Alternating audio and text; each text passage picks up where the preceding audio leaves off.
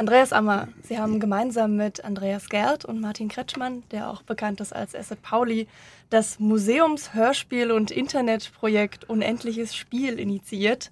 Bei diesem Projekt haben Sie den Roman von David Foster Wallace Unendlicher Spaß von über 1300 Menschen einsprechen lassen. So genau wissen wir es nicht. Also es sind 1400 genau. Seiten, jeder sollte eine Seite, manche haben doppelt, also wir schätzen mal 1300, ja. ja. Diese Aufnahmen, diese Sprachaufnahmen wurden mit der Musik der Goldenen Maschine zu einem Hörspiel arrangiert. Auf die Goldene Maschine kommen wir später noch. Und äh, sie nennen, oder sie sagen selbst auch, es ist das größte Hörspiel aller Zeiten. Und das Ganze konnte man aufnehmen und sich nun auch anhören unter www.unendlichesspiel.de um gleich auf den Roman zu kommen, der nicht nur in seinem Umfang sehr umfassend ist, mit 1500 Seiten in der deutschen Übersetzung, die etwas saloppe und äh, vielleicht auch etwas nicht so richtig zu beantwortende Frage, wie würden Sie den Roman denn in einem Satz zusammenfassen? Hanebüchen ist, glaube ich, die richtige Beschreibung für die Frage. ähm, man weiß ja gar nicht mal so richtig, um was er geht. Also er spielt in einer Tennisakademie, so viel ist sicher. Es gibt da irgendwie einen Filmemacher, der so ein bisschen was Godardhaftes hat, der wirklich hanebüchende Filme gemacht hat, äh, die alle unanschaubar waren.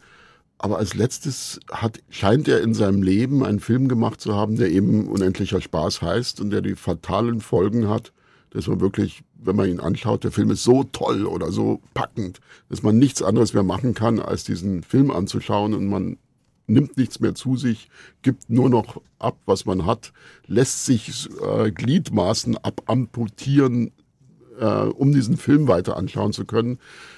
Aber das ist das Zentrum des Romans, aber das kommt in dem Roman komischerweise nicht so richtig vor. Also man, man, merkt, dass dieser Film da irgendwo so ist und dass es irgendwie Terroristengruppen gibt, die ihn haben wollen und dass einer vielleicht mal gesehen hat und dass der vielleicht im Kopf des Filmemachers begraben sei. Aber das ist alles nicht so leicht herauszufinden. Und wie gesagt, hat, haben Sie recht. 1000, er hat 1400 Seiten Text, aber dann kommen noch 400 Fußnoten dazu. Mhm. Äh, die teilweise auch äh, Kurzgeschichten oder Novellenlänge, Novellenlänge haben. haben ja. ja. Die gelesen wurden, darf man nicht vergessen, von Ulrich Blumenbach, dem Übersetzer, der das, den Roman in sechsjähriger Arbeit übersetzt hat, unter Ausnutzung sämtlicher Erbanrechte und Stipendien, die er hatte.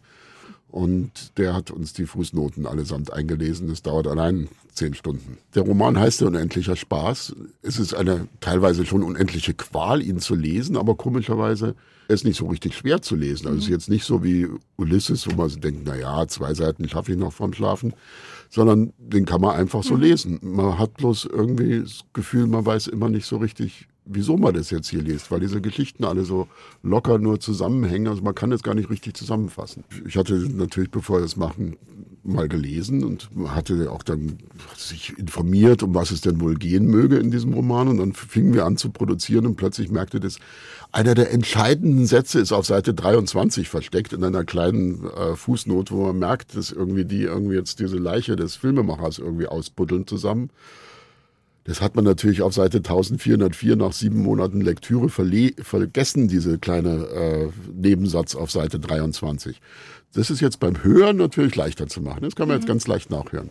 Sie haben zu Beginn dieser Produktion damit gerechnet, dass es ca. 80 Stunden Textaufnahmen geben wird und das Ganze dann arrangiert, je nachdem nach Einsatz der Musik, am Ende etwa ein 100-stündiges Hörspiel dabei herauskommt. Ja, wir sind ja jetzt, ist jetzt der, so das Update? Wir sind ja in der Gegend des Fertigwerdens. Also ich glaube, mhm. diese oder nächste Woche werden wir es wirklich geschafft haben, alle 189 Kapitel fertig arrangiert zu haben. Fertig aufgenommen von den Lesern war es ja nach sieben Wochen. Wir sind mhm. furchtbar hinten dran. Wir sind eigentlich im Zeitplan. Wir haben uns ein Jahr Zeit gegeben, mhm. diese 80, 90 Stunden zu arrangieren. Wir schaffen es wahrscheinlich, aber die ja. Leser waren zu schnell. Die waren 70, in 70 genau. Tagen war alles weg. Und wie lange haben Sie jetzt ungefähr zum Arrangieren gebraucht? Ein Jahr. Ein also Jahr kann man sagen. Andreas Gerd und ich, wir äh, sitzen da seit einem Jahr dran. Manchmal der eine ein bisschen fleißiger, manchmal der andere ein bisschen fleißiger eine Frau, die äh, ihren schönen Namen hat, nämlich eine Frau Grimm beim WDR, hilft uns noch, hilft uns noch beim Arrangieren, manchmal die Files ein bisschen äh, rekonstruieren. Also die sitzt da im Studio und rekonstruiert die Files, dass sie alle ein bisschen zumindest die gleiche Lautstärke haben, ein bisschen mhm. entrauscht werden oder entzerrt werden oder so.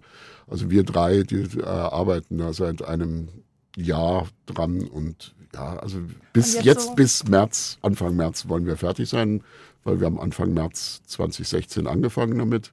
Da ging das erste Kapitel äh, online und wir wollen, dass das letzte Kapitel dann nach einem Jahr auch online geht. www.unendlichesspiel.de. Man kann jedes Kapitel einzeln runterladen und die Kapitel sind auch in sich geschlossen. Man Genau, die, auch, die, die Szenen dann. die Szenen sind, in, die einen genau. Szenen sind in sich geschlossen. Ja. Ja, und, Und jetzt quasi kurz vor Schluss, was kann man ungefähr sagen, wie lang es wird? Sind es, ist es die 100-Stunden-Marke, Nein, die die, geknackt wird? die oder? 100 Stunden werden wir wahrscheinlich nicht knacken, außer wir fügen irgendwo noch ein siebenstündiges Solo der goldenen Maschine ein. Aber könnte man jederzeit machen. Eine kleine Zugabe. Nein, ich denke, wir werden vielleicht nicht mal die 90 ganz erreichen. Aber es ist immer noch wahnsinnig, Ja. wahnsinnig viel. Die Formulierung des Gröhatz ist auch eine Anspielung auf den Roman. Ja, äh, wir haben es ja dann Gröhatz genannt. Hieß es, dürfen wir das? Weil, also größtes Hörspiel aller Zeiten, weil im Roman, in diesem letzten tödlichen Film, kommt die Schmatz, heißt es in der deutschen Übersetzung vor. Das ist das schönste Mädchen aller Zeiten, Madame Psychosis, eine mysteriöse Radiomoderatorin, die so schön ist, dass äh, es nicht auszuhalten war. Für selbst auch unheimlich. Ja, und deshalb trägt sie auch einen Schleier und man, ich habe Uli Blumenbach auch gefragt, man weiß nicht, sie trägt einen Schleier und man weiß die ganze Zeit nicht, trägt sie den Schleier, weil sie wirklich noch so schön ist und die ganzen Männer ins Verderben stürzt oder, wie sie selbst behauptet, weil sie ein furchtbar entstelltes Gesicht hat. Das ist auf allen 1400 Seiten nicht herauszufinden. Ich habe mich mit Uli Blumenbach, den Übersetzer, aber geeinigt, dass es viel schöner für ein männliches Gehirn ist, sich diese schönste Frau der Welt immer noch unter diesem Schleier vorzustellen. Gut, bei Madame Psychosis können wir gleich ansetzen. Denn eine der vielen möglichen Sichtweisen die, auf diesen Roman ist die, sich diesem Text zu nähern mit der Gestalt der Medusa. Also die Medusa, die so gleichzeitig so wunderschön und so schrecklich ist, dass der oder die Anblickende versteinert. Und man könnte sagen, das ist der, der mythische Kern des Romans. David Foster Wallace war philosophisch und auch mathematisch höchst versiert. Und er hat, das finde ich, hochbegabt, hochbegabt. Also, also furchtbare, hohe Stipendien bekommen und es war ihm dann selber unheimlich, gleich immer Wittgenstein hoch 10 quasi. Mhm.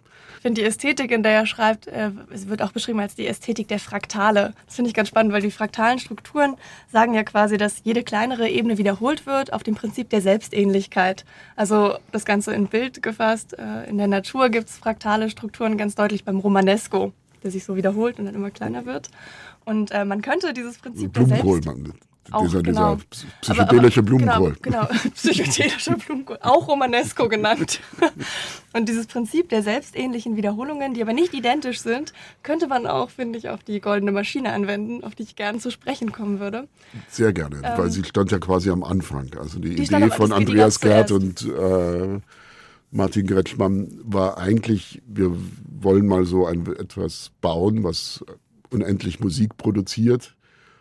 Und wir haben quasi eher das Thema dazu gesucht, damit man das fassen Mhm. okay. kann. Also diese Idee, so eine Maschine mal zu bauen, äh, stand am Anfang. Aber ich habe die Frage unterbrochen. Nee, nee, nee, das war, war genau die Frage, was zuerst da war, weil ich finde, diesen, ist das ein analoger Synthesizer, der gebaut wurde? Der steht in Düsseldorf Genau. im Museum jetzt noch bis äh, März auch und hat dort im Museum jetzt ein Jahr lang Tag und Nacht 365 Tage, fast zweimal ist er ausgefallen, aber wir konnten äh, Tag und Nacht Musik produziert und es wurde auch alles aufgenommen Völlig und aus, autonom auch. Also, völlig autonom. Äh, nur zweimal musste der Museumstechniker den Stecker mal ziehen und wieder reinstecken. Aber das war sozusagen alles, was an Wartung nötig war. Und insgesamt hat sie so mit fast um die 8000 Stunden oder so habe ich irgendwo gelesen, erzeugt. Das könnte, das ist, glaube ich, sehr gut. Also es ist nichts Digitales dran. Also es ist kein ein gut klein, kleiner digitaler Speicher ist, wo in dem ein paar natürliche Geräusche eingespeichert wurden. Also ein paar Tennisgeräusche, zum Beispiel ein paar Tennisbälle, ein paar Sprachfetzen von David Foster Wallace und so. Die sind da drin, aber das ist einzig digital, also es ist kein Zufallsprinzip, sondern das sind so sich selbst erregende äh, elektrische Schwingungen. Äh, Und das sind dann irgendwie so, oh, jetzt habe ich die Zahl vergessen, 80 Module, die mit irgendwie, was weiß ich, wir haben es mal aufgeschrieben. 57. 57 nur, ah, ja, ja, Und Sparversion. 172 Kabel, Kabel, ja. verbunden, genau. Mit Und 200 Reglern, wenn wir Ah, schon ja, bei den die- Zahlen sind. Ne? diese Regler und äh, Martin Gretschmann und Andreas Gerd behaupten wirklich Sie wissen, jeder dieser 200 Regler, wofür er gut ist. Ich ja. bezweifle es stark, aber von außen sieht es jedenfalls völlig unbegreiflich aus. Also sind wirklich Stecker, die wild durcheinander irgendwelche Module verbinden und diese 57 Module äh, machen alle irgendetwas anderes und die machen es so, dass sie sich im Prinzip eigentlich statistisch in diesem Jahr nicht wiederholt haben dürften. Wir merken schon mal, es gibt manche mhm. Motive, die mag die Maschine selber gerne. Das ist dann wieder das Prinzip der Selbstähnlichkeit. Ja, also, ja, manchmal klickt man was an und sagt, da liegt schon wieder dieser Rhythmus. Mhm. Aber ist so, ist, wir können das auch gar nicht beeinflussen. Also, wenn es so ist und schon wieder dieser Rhythmus ist, mhm dann denkt man halt, na gut, nehmen wir, nehmen wir andere Musik, das ist bisschen, aber wir können da nichts beeinflussen. Es ist, wir konnten anschalten und wir können es jetzt noch abschalten. Das sind die einzigen beiden kreativen Akte, die nach dem Bau quasi möglich waren. Also sie steht da und komponiert. Und komponiert auch immer noch. Sie komponiert immer noch, man kann es live immer noch anschauen. Es gibt ein mhm. Live-Bild äh, auf der Internetseite unendlichesspiel.de. Da kann man sehen, was mhm. sie gerade äh, für ein Geräusch macht. Also das. Und was passiert danach mit ihr? Oh, ich weiß es nicht. Wo, wo geht sie danach hin? Es gab noch keine. Sie ist nicht geleast, glaube ich. Okay. Also wir müssen sie nicht zurückgeben, außer den irgendwelchen Sendern. es gab mal eine vage Idee, sogar eine kleine Anfrage, ob man das Ganze in Amerika nicht auf amerikanisch wiederholt. Wir müssen ehrlich sein, wir sind jetzt nach einem Jahr Arbeit. Also es war ja wirklich man sagt ja öfters mal, man hat an dem Hörspiel ein Jahr gearbeitet, aber mein Gott, da mhm. hat man mal hier das gemacht, hier das gemacht und am 30. irgendwie dann auch mal da eine Seite geschrieben. Aber wir haben ja wirklich ein Jahr, jede Woche, mhm. mindestens jeden zweiten, dritten Tag an diesem Ding gearbeitet. Und da war auch nicht so viel Platz drüber nachzudenken, was machen wir jetzt als nächstes, sondern mhm. wir machen es jetzt erstmal fertig. Zum Prozedere. Also die Maschine produziert permanent äh, oder komponiert permanent vor sich hin und jetzt hat man einen Textschnipsel, eine Seite wurde jetzt gelesen und quasi nimmt, nimmt man dann genau zu dem Zeitpunkt das Komponierte und arrangiert es dann zusammen? Das war am Anfang äh, gedacht, das erwies sich als erstens zu technisch irgendwie sehr kompliziert. Mhm. Außerdem gab es ein zweites Argument, dass wir schon die Szenen in ihrer äh, Einheit erhalten wollten. Das mhm. heißt, wir wählen jetzt immer für eine Szene eine Stimmung, eine Musik aus oder gut, die ändert sich in der Szene auch mal. Aber es gibt quasi für die Szenen wählen wir jetzt eine Musik mhm. aus, die eher eine aktuelle Musik ist. Also wenn, wenn ich mich heute Nachmittag hinsetze und das vorletzte Kapitel arrangiere, dann werde ich eher so schauen, was die Maschine vorgestern gemacht hat. Mhm und mir da irgendwie etwas aussuchen und nicht, das wird dann leider nicht das sein zu dem Zeitpunkt, wo es eingelesen wurde, sondern was jetzt vorgestern vielleicht passiert ist. Oder manchmal macht man sich auch einen Spaß und was hat die Maschine denn Neujahr um 0 Uhr gespielt ja, und nimmt es einfach. Hört sich mal an, man hat es ja nicht live gespielt, schaut mal hin, spult da hin und nimmt das was. Also es kommt in, glaube ich, 1066 das Neujahrskonzert der Goldenen Maschine kommt vor. Das ist sehr wichtig. Sie sitzen dann gemeinsam mit Andreas Gerd und ihr diskutiert dann, was am besten zu dem Moment passt und wie man die Musik genau dahin oder teilt ihr die Szenen auf? Nein, wir äh, teilen inzwischen die Szenen ja. auf, sind immer sehr verblüfft, was der andere eigentlich so macht. Also wir äh, bearbeiten es sogar mit unterschiedlichen Programmen. Äh, wir haben uns nicht mal auf ein Computerprogramm einigen können, in dem wir es machen. Wir greifen noch ein bisschen ein. Also wir machen es manchmal versuchen wir auch den Text ein bisschen gerecht zu werden. Wenn jetzt mhm. irgendwie gerade eine Tennisszene kommt, ist man natürlich auch froh. Man hat irgendwo wieder eine Passage gefunden, wo ein Tennisball mhm. akustisch eine Rolle spielt. Wenn die Szene dann irgendwie äh, 50 Minuten dauert, die komponierte Tennisballszene aber nur 30 Minuten, dann kann man schon, greifen wir arrangieren schon etwas ein, das wäre musikalisch noch, wie mhm. wir das sonst bei Hörspielen auch machen, da etwas unsere Maschine so tutorenmäßig, sage ich mhm. mal, unter die Arme greifen. Sie kann ja nicht lesen. Noch nicht. Noch nicht. Also wir machen es jeder einzeln, wir verraten aber nicht, wer welche Szene gemacht hat. Wir vergessen ja. es auch selber wieder. Was kann man zur Qualität der Einsendung sagen? Da waren wir ja wahnsinnig verblüfft. Natürlich am Anfang haben wir, wir müssen jetzt ein Jahr später schon nochmal an den Anfangsidee, wenn wir da zurückdenken, wird es uns immer noch schwindlig, weil am Anfang war das irgendwie so eine haha, geile Idee gehabt. Jetzt versuchen wir das mal zu realisieren und das war ja eher so ein bisschen skulpturmäßig. Also so mhm. hat keiner so richtig an die Dimension ja gedacht schon, aber sie noch nicht empfunden, was es heißt, wirklich 80 Stunden Tonmaterial verarbeiten zu müssen und arrangieren zu müssen. Und müssen, wir müssen ja alle zwei Minuten schneiden, weil ein neuer Sprecher kommt. Mhm. Das ist ja das Beglückende. Es dauert zwei bis drei Minuten.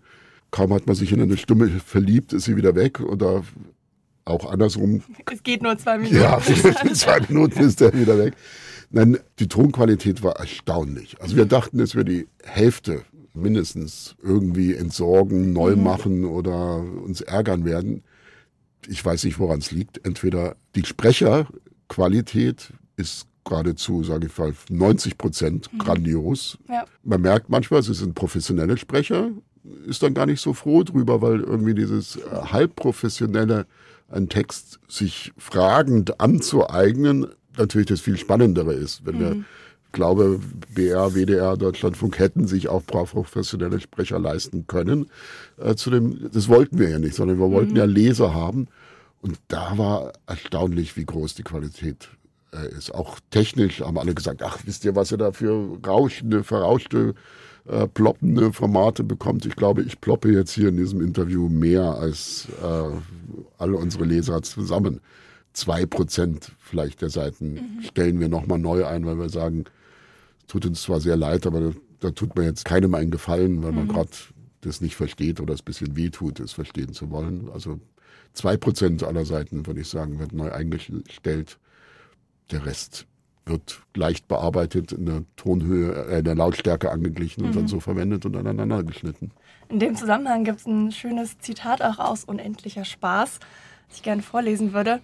Fast bis zur letzten Phase seiner Karriere hatte er selbst anscheinend geglaubt, allein durch die gestellste, hölzerne Qualität von Amateuren könne er sich der schädlichen Realismus-Illusion entledigen und seine Zuschauer daran erinnern, dass sie in Wahrheit Schauspielern beim Schauspielen zusahen und nicht Menschen beim Leben. Ist das auch einer der Gründe, weshalb Sie sich dazu entschlossen haben, mit Laien zu arbeiten und nicht mit professionellen Sprechern? Das war natürlich, als wir dieses das Zitat gefunden haben, der absolute Ritterschlag, ja. irgendwie das genauso zu machen, weil wir genau wirklich die Anweisung aus dem Roman rausnehmen konnten. Übrigens auch die Anweisung zur Musik. Also es gibt eine andere Stelle, in der die Musik beschrieben wird, die diese wahnsinnig schöne Madame Psychosis in ihrer Radiosendung verwendet. Und es ist auch eine sehr unbestimmte, elektronische, schwebende Musik, die die Zuhörer immer mal irgendwo versucht haben zu kaufen. Es gibt sie aber nirgendwo zu kaufen und es, sie ist nie zugänglich, ganz selten. Also es, vielleicht hat sie sie auch selber gemacht. Vielleicht hat sie, ja, das ist alles, also es ist eigentlich auch genau diese mhm. Musik im Roman beschrieben, als die Musik zur äh, Radiosendung. Es wird also keinen Soundtrack danach zum Kaufen geben, um die Hörer, falls sie den haben wollen und danach lechzen. es könnte sein, dass wir drei der Versuchung nicht entgehen, vielleicht irgendwann eine LP aus den mhm. größten Hits unserer goldenen Maschine zu machen. Und es wird, äh, soweit ich weiß oder soweit die Verhandlungen dienen, sind auch alle 80 Stunden irgendwann im Herbst käuflich zu mhm. erwerben geben. Aber man kann sie immer noch kostenlos ja. auf unserer Seite herunterladen. Das ist auch, wenn man vom Netz was will, muss man dem Netz auch was geben. Also wir haben, das Netz hat uns quasi diese Produktion gemacht, mhm. die Community, und deshalb geben wir das auch runter. Also man kann jedes Kapitel sich selbst kostenlos, völlig barrierefrei einfach anklicken, herunterladen und hat den ganzen Roman mhm. bei sich. Na gut, man muss 189 Mal klicken, weil wir jedes einzelne Kapitel, aber vielleicht reden wir mal mit dem Programmierer, vielleicht finden wir sogar eine mhm. Möglichkeit, das Gesamt runterladen zu können. Diese, diese Form des Mitmachhörspiels war vor wenigen Jahren so in der Form zumindest noch nicht so leicht möglich, dass man über das Internet sagt, man kann Leute aufrufen, die über ihr Telefon über ihr, oder über Mikrofon am, am Laptop mitmachen. Was würden Sie sich vorstellen, gibt es in Zukunft noch für, für Spielweisen, wie Hörspielproduktionen aussehen können? Also diese äh, Demokratisierung der Produktionsverhältnisse, das fing ja an vor ungefähr 20 Jahren, als F und Albert und ich mal gesagt haben, na gut, wir kaufen uns mal einen Computer und probieren das alles, ob wir es daheim auch könnten. Es war mhm. bevor die großen Studios alle äh, Computer hatten. Und plötzlich saß man daheim und hatte alle Möglichkeiten eines großen Studios bei sich daheim. Jetzt sitzt man plötzlich daheim und man braucht nicht mal mehr ein großes, Pro mhm. kompliziertes Programm, weil es ist quasi eh überall kostenlos dabei. Und man ist quasi vom Produktionsstandard auf der Höhe von äh, Ladyland Studios. Da ist quasi kaum mehr was dazwischen. Ein paar Vorverstärker vielleicht, aber mein Gott, ob die wirklich besser klingen, tun sie, aber man will ja gar nicht immer besser klingen. Es ist wie alles Segen und Fluch. Also die Demokratisierung der Produktionsmittel ist ein großer Segen. Es führt natürlich auch zu ein bisschen so, wie es Fake News gibt. Da gibt es jetzt natürlich auch Fake-Hörspiele, also die bloß irgendwie ja daheim mal schnell zusammengeballert sind und von denen müssen sich die Real News äh, dann einfach durch Qualität unterscheiden. Also es gibt ja wahnsinnig viel äh, Blogs, in denen inzwischen irgendwie auch akustische Sachen ich finde das alles toll. Finde es aber noch toller, dass es auch noch richtige Hörspiele mhm. gibt. Also es ist schon noch was anderes, ein Jahr Arbeit äh, an mhm. was zu, als sich schnell mal hinzusetzen und ins Mikrofon zu reden und sagen, mhm. auch Hörspiel, kann auch Hörspiel sein, aber natürlich die große Kunstanstrengung ist schon schön, dass es ja auch noch möglich ist.